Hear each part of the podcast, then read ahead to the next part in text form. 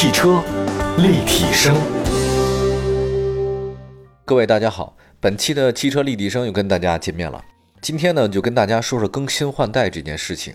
因为现在汽车的更新换代速度非常的快，我不太清楚大家多长时间您就把那车换一下了啊？车主们换车的周期越来越短啊。之前呢，我做节目的时候，呃，听到很多朋友说他们大概是一般中国人换车周期是五年，五年换。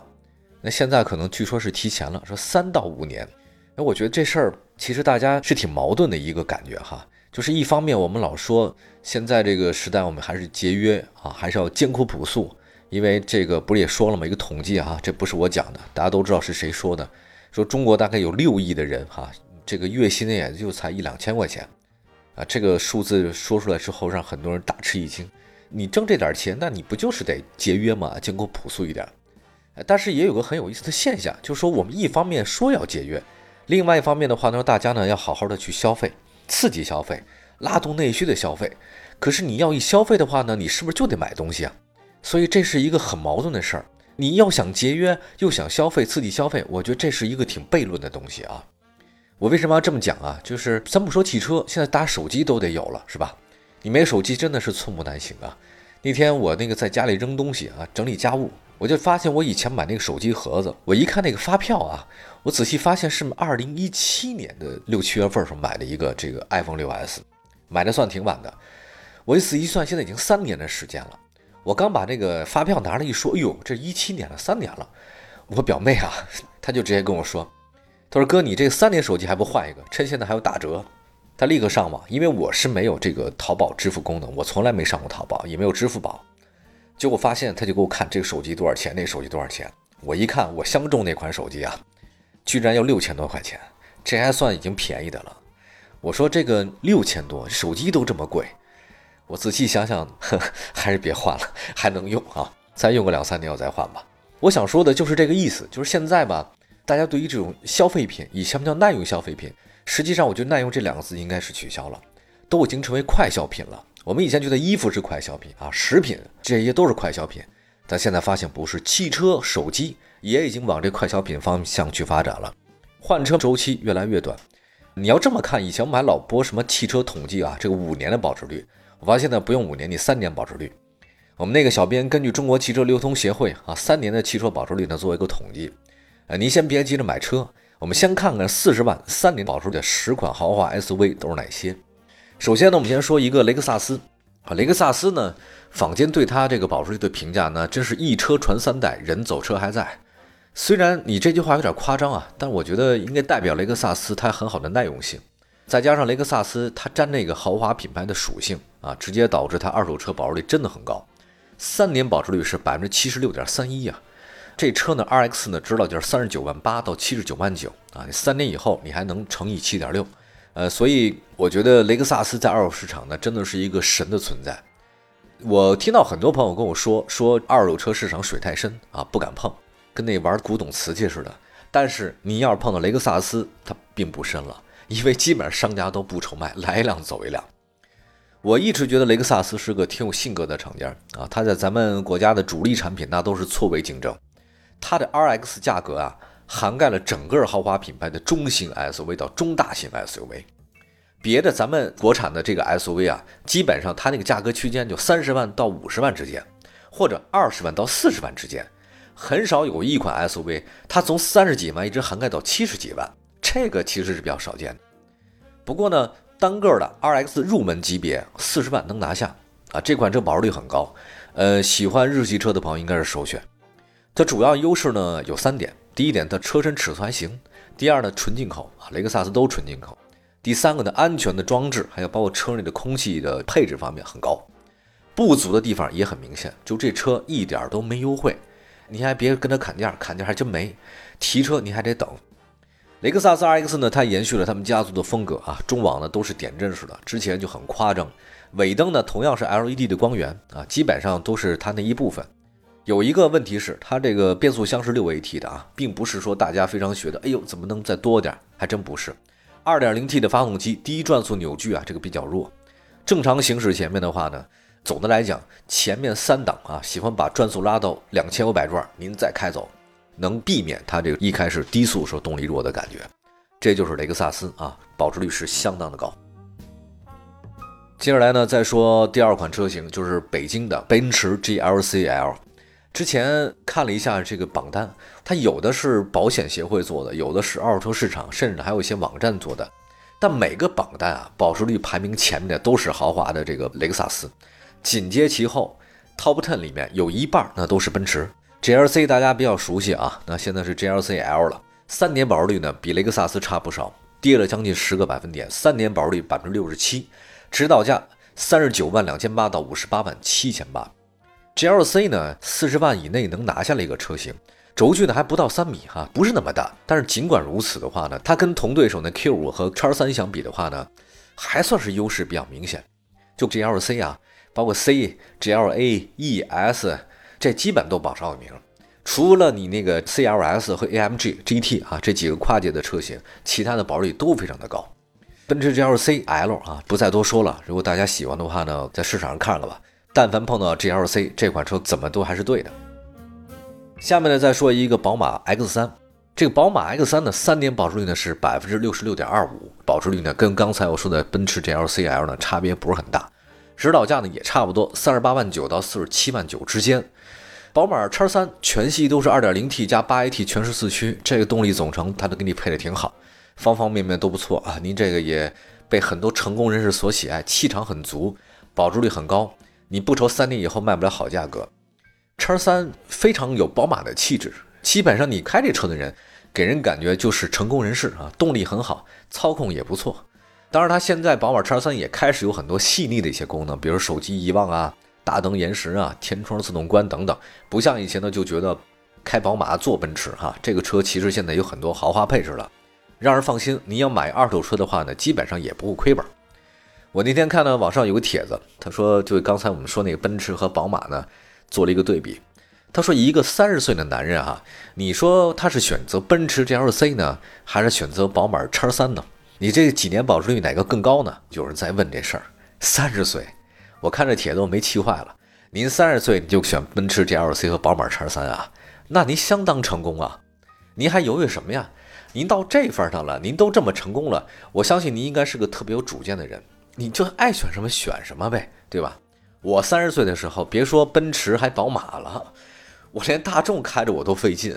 不过这个问题我也抛给大家的话，我也想问一下大家，您要说您三十岁啊，假设您三十岁，您是开奔驰呢，还是开宝马呢？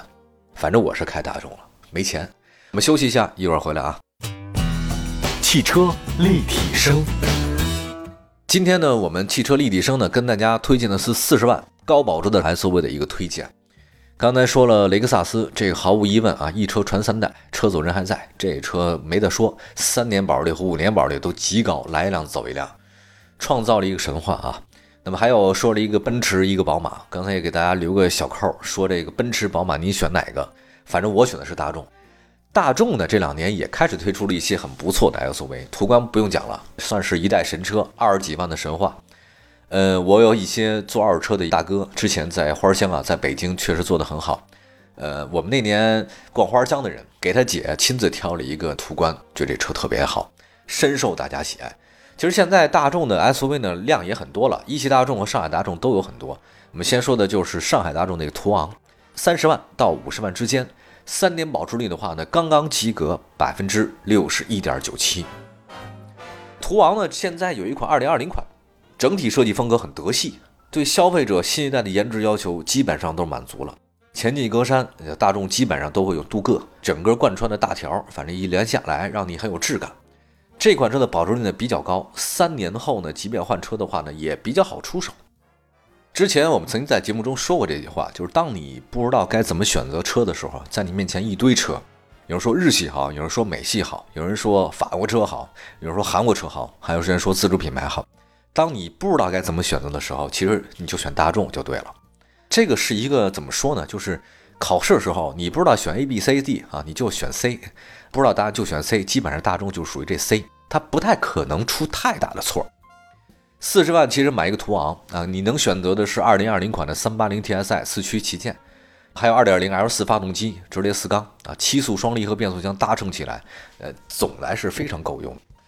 开大众呢，我开了很多年了，就是直到现在为止吧，我是有一个个人最直接的感受，就是你开一年行，两年行，但你要这人生一直都开大众的话呢，稍显无聊。我们再来看下一个车型啊，这个是国产的红旗 HS 七了，这就是属于劳斯莱斯设计师设计的。开这车的感觉，你有点像开劳斯的。指导价三十四万九千八到四十五万九千八。你要说之前说咱们的国产车一个红旗能卖四十多万，反正基本上不会有人买。可真我在大街上看见了，红旗 HS 七啊，整个外观造型上是真漂亮，辨识度很高，中网给人感觉视觉效果特别明显。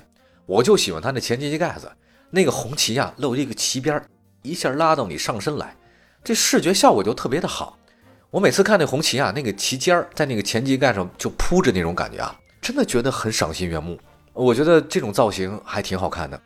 中大型 SUV 这红旗 HS 七，那基本上它这个轴距呢还是挺大的。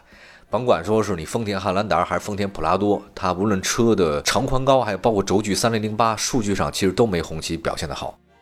另外呢，它提高了整车的档次性。我一个同事啊，前段时间还试乘试驾了红旗 HS 七。他说啊，进去之后呢，给人豪华感还是比较好的。全车标配都是可开启的全景天窗，电动后备箱，它有那记忆功能，真皮包括，电动四项调节，多功能方向盘。以前老觉得这个开红旗是一件很不可思议的事儿，现在确确实在大街上出现了，而且我们小区就有一个住在楼上一个人啊，他开的就是红旗白色的车型。哎，那天他就一开过来，我当时一愣，这什么车？我还以为电动呢。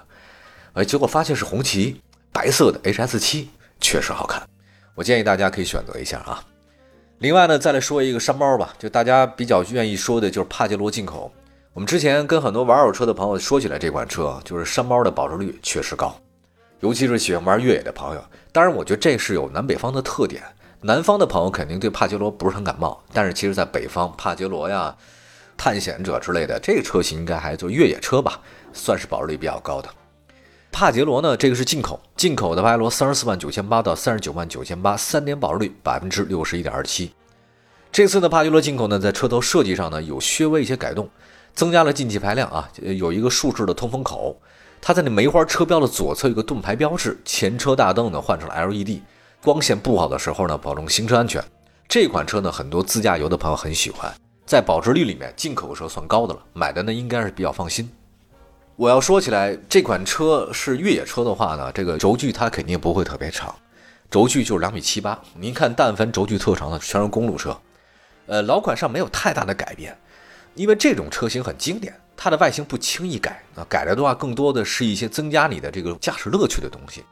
三菱帕杰罗三点零 V 六，动力方面大致预期长，因为这是综合了国五排放标准，四十万以内呢能拿下来。虽然比老款的话呢贵了几万块钱。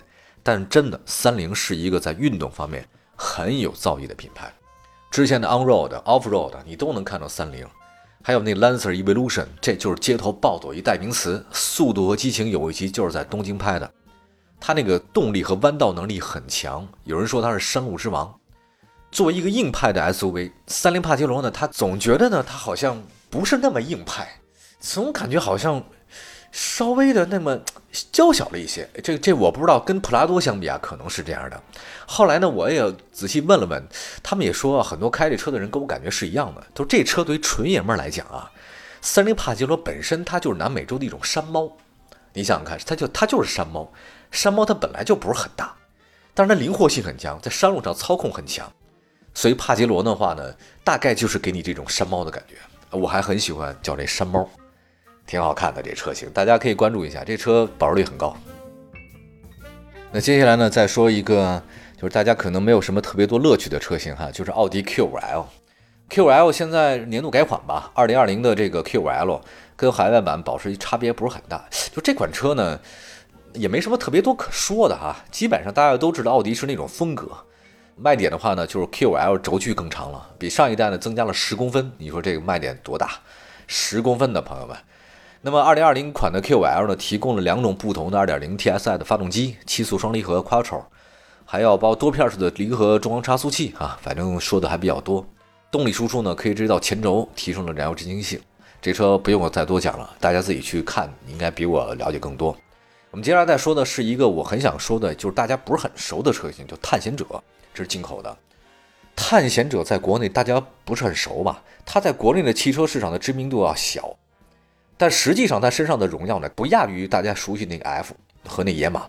你要看过那好莱坞大片儿，不少电影里能见过它的身影，像什么主角的座驾、警车呀等等，这基本上算是经常出现的类型。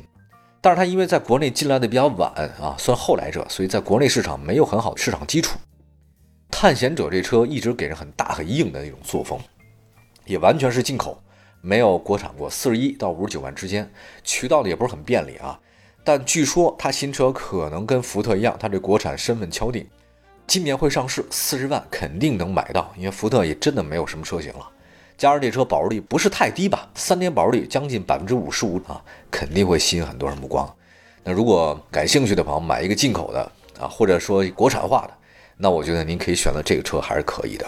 它采用也是福特的这个纵置后驱平台，无后驱不豪华嘛，啊，这个平台还是挺碾压的，只是大家可能不熟而已哈。好吧，我们先说到这么多车型啊，我们今天讲的是三年保率的一些中大型 SUV。